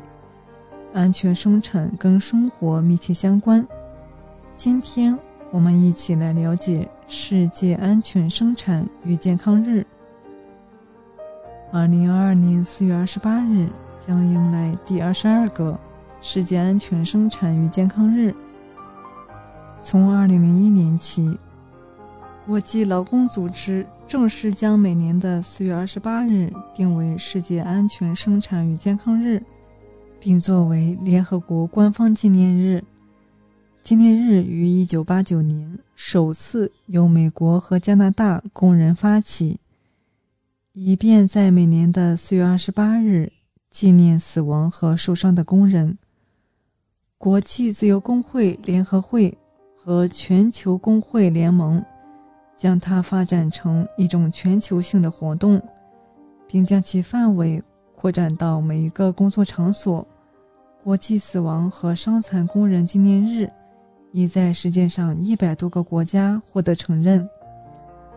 据国际劳工组织的统计，每天全世界有六千多人死于职业事故或职业病，平均年死亡总数达到二百多万人。每年发生在工作岗位上的事故高达三亿多，导致大量人员无法正常工作。这种日复一日的灾难不仅耗费了巨大的人力成本，更使得职业安全和卫生做法造成的经济负担，在全球年均国内生产总值中所占的比例高达百分之四。健康是一个全球性的社会公共事业，需要更多的行业、企业和人民群众参与进来。同心协力打造良好的人类居住环境。工业化生产方式极大地提高了生产效率，改善了人类的生存现状，也带来了社会结构的巨大变革。此种生产方式也给从事生产活动的劳动者带来伤害。安全生产事故始终是企业挥之不去的痛。全世界范围内。工作中事故和疾病所带来的人员和经济损失是难以估量的。安全重在管理，事故重在预防。所以，我们不仅仅在四月二十八日这一天，应当每天都重视安全生产与健康这项任务。让我们共同守护安全生产和健康。下一个节日是世界舞蹈日。世界舞蹈日是四月二十九日。为了纪念芭蕾舞之父让·乔治·诺维尔，由联合国国际舞蹈委员会于一九八二年设立，以增强大众对舞蹈的重视为目标，争取各国政府在教育体系中为舞蹈提供空间。法国舞蹈家让·乔治·诺维尔作为芭蕾改革家。他对世界芭蕾的重大贡献，主要在于他提出了一套舞蹈革新理论，尤其是他的清洁芭蕾的理论，主张为后世芭蕾理论奠定了基础，指明了方向。为纪念他，世界教科文组织在一九八二年将其诞辰日四月二十九日定为世界舞蹈日。这一天是属于舞蹈人的，意味着舞蹈这门艺术被重视、被认可。这一天，更是属于全世界的。舞蹈应当走向更多人，让世界共舞。这一天，让我们一起为生命起舞，为春天起舞，为热爱起舞。让我们一起向舞蹈表白。最后一个节日是五一国际劳动节。五一国际劳动节亦称五一节，在每年的五月一日，它是全世界无产阶级劳动人民的共同节日。此节源于美国芝加哥城的工人大罢工。一八八六年五月一日，芝加哥的二十一万六千余名工人为争取实行八小时工作制而举行大罢工。经过艰苦的流血斗争，终于获得了胜利。为纪念这次伟大的工人运动，1889年7月，第二国际宣布将每年的5月1日定为国际劳动节。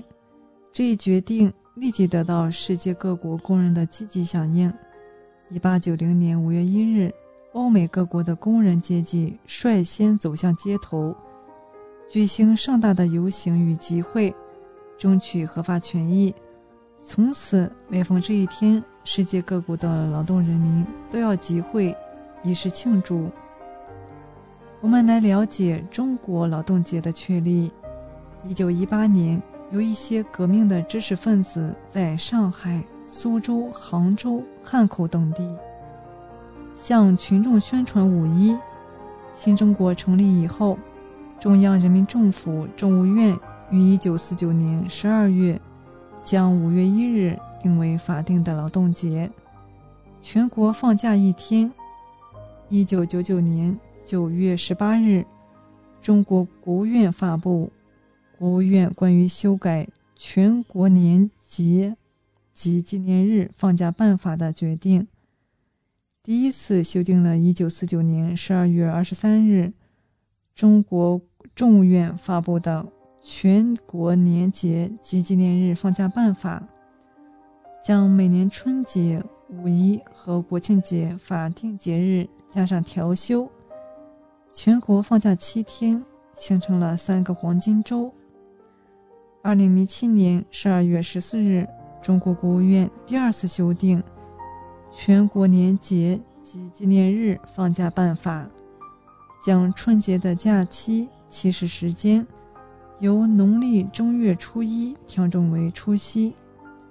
五一由七天调整为三天，减少四天；清明、端午、中秋增设为法定节假日，各放假三天。五一黄金周也将成为历史。中国在五一劳动节这天举国欢庆，人们换上节日的盛装，兴高采烈地聚集在公园、剧院、广场。参加各种庆祝集会或文体娱乐活动，并对有突出贡献的劳动者进行表彰。今天我们的地球传奇就和大家聊到这里，希望节目主播小峰可以带给听众朋友们一些有趣的话题和知识，能够引起大家的共鸣。马上呢，我们就会进入深受听众朋友们喜欢的生活百科。主持人会和大家一起探索和发现隐藏在日常生活中的趣味知识和实用技巧。不要走开，精彩稍后继续。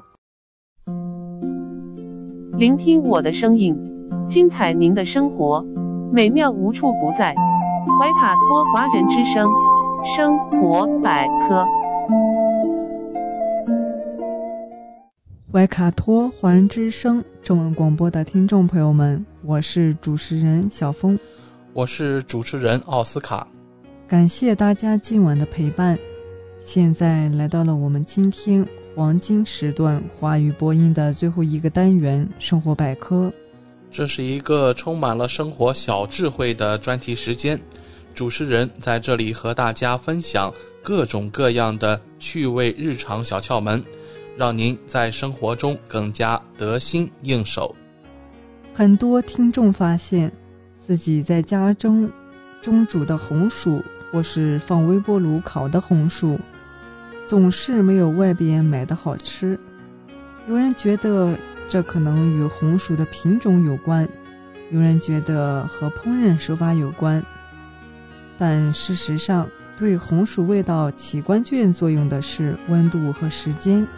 首先，红薯在烤的过程中，水分流失，糖分浓缩。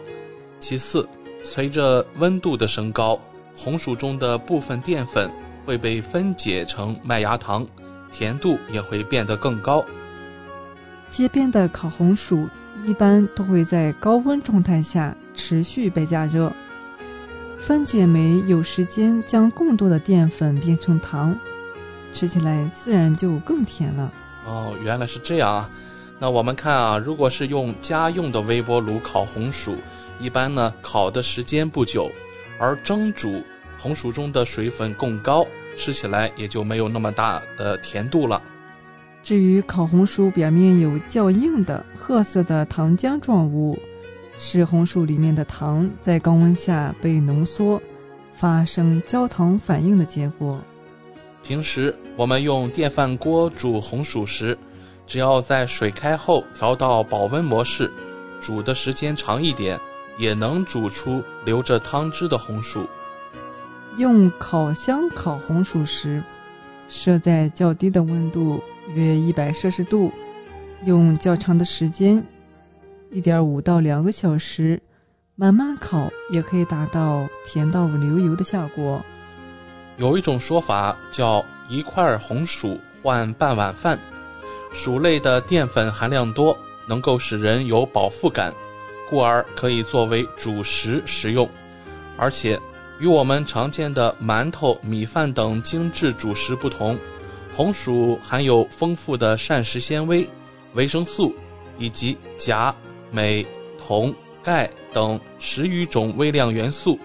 每天适当吃点，不但可以润肠通便，还对心脑血管健康极有好处。不过，这不意味着我们可以用红薯完全代替主食。这是因为红薯虽然在热量上跟米饭差不多，但蛋白质含量是不如谷物的。假设我们每天吃二百五十克谷类，那么能获得大约二百二十克蛋白质。但如果完全将主食换成红薯，则蛋白质含量甚至都达不到五克，久而久之就会造成营养缺乏。而我们也不建议在吃完饭以后额外再吃红薯，因为这就相当于吃了两份主食，除了热量超标以外，还对血糖的控制极其不利。那么，我们每天吃多少红薯最好呢？根据营养学会建议。健康成人每天应摄入谷薯类食物二百五十到四百克，其中全谷物和杂豆类达到五十到一百五十克，薯类五十到一百克。也就是说，粗杂粮应该占到主食的三分之一左右。换算成我们的日常饮食，大概就是在主食总量不变的前提下，把红薯和白米饭。按照一比三的比例搭配着吃就可以了。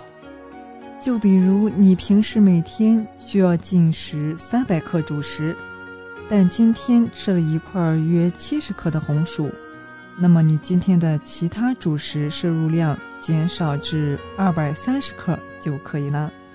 众所周知，红薯属于优质的主食，但不论是烤的还是蒸煮的。吃的时候还有几点要注意，才能更好的获益。第一点是根据需求选颜色。白薯是淀粉冠军，生津润肺，选择白薯最好。它的口感较干，含糖量低，比较管饱，蒸着吃和煮着吃的口感好一些。红薯的糖分最高，红薯淀粉少，含糖量高。味道香甜，口感绵软，吃起来不干。不管是蒸着吃、煮着吃，还是烤着吃，都特别好吃。然后是紫薯，花青素宝库。紫薯淀粉少，蛋白质含量高，膳食纤维最丰富，通便效果稍好一些。它的甜度与口感适中，价格略贵，含有较高的花青素。有较好的抗衰老功效，比较适合蒸着吃和做成甜点吃。还有一点要嘱咐各位听众：肠胃不好要少吃或不吃。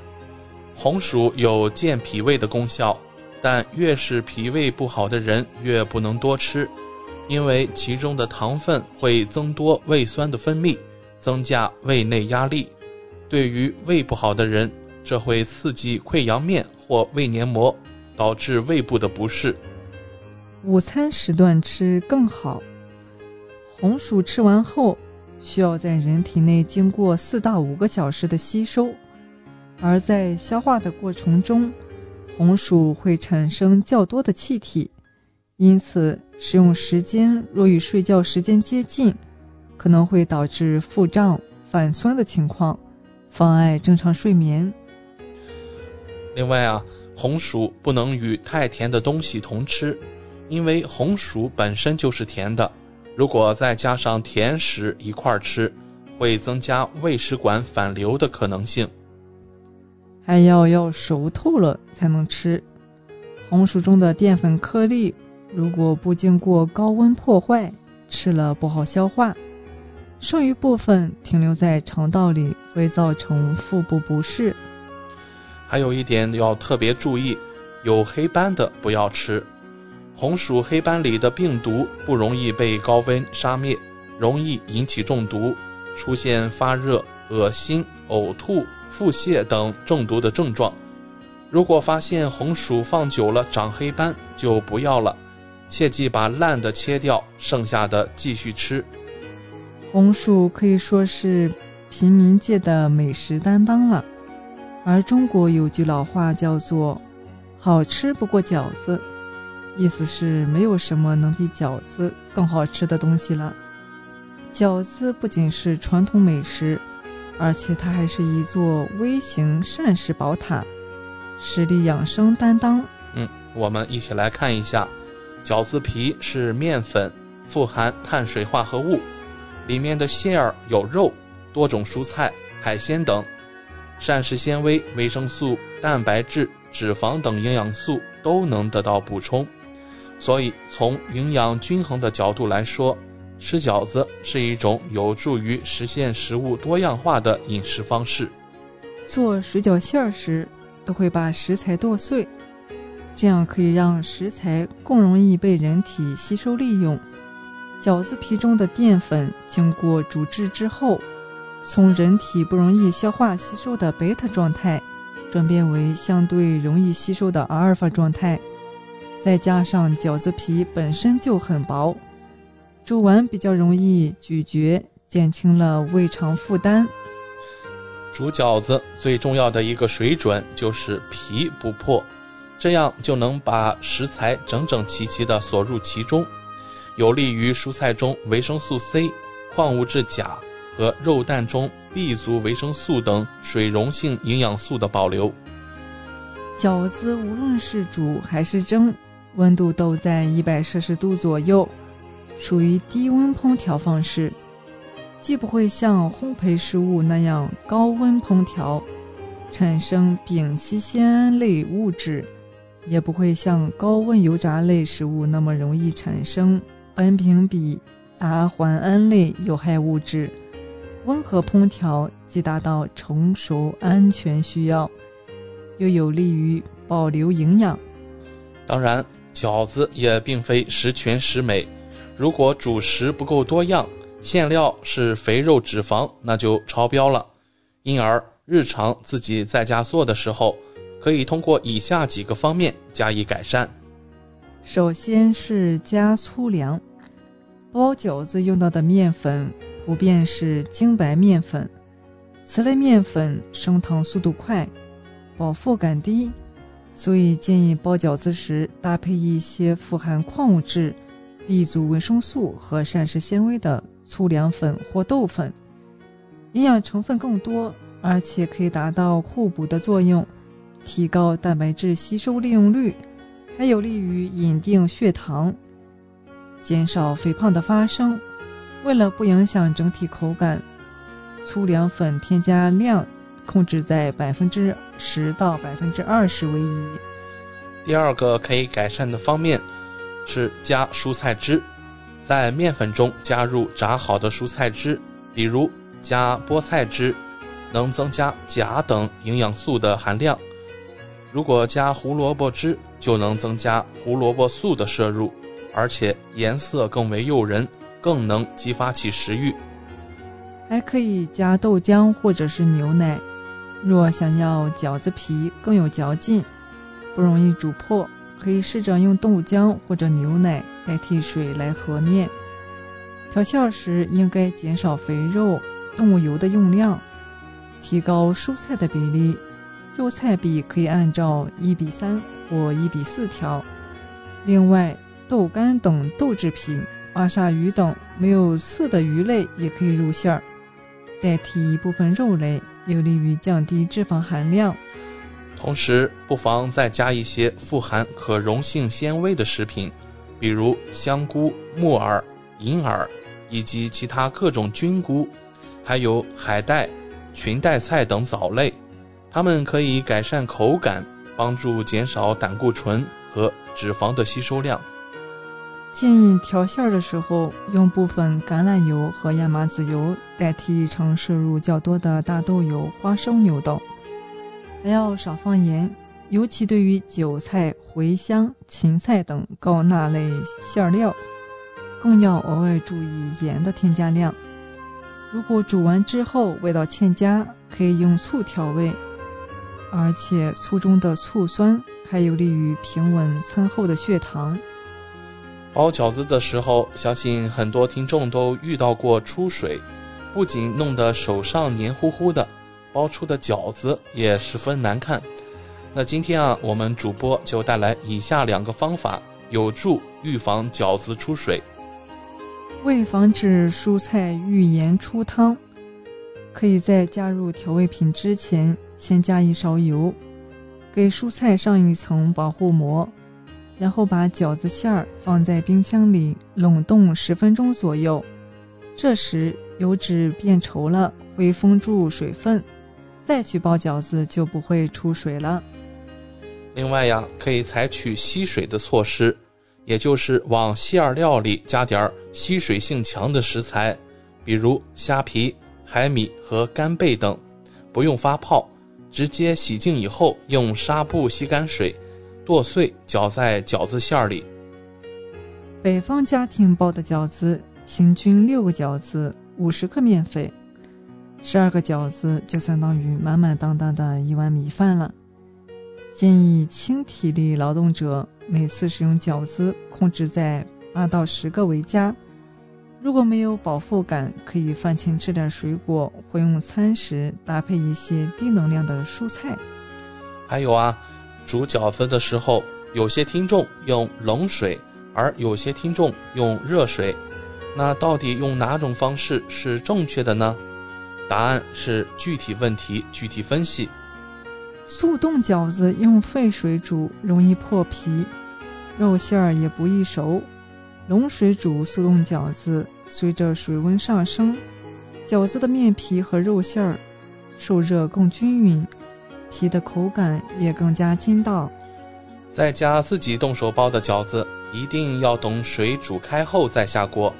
这不仅是为了让饺子更快煮熟，而且热水下锅可以让饺子皮迅速凝固，避免粘锅。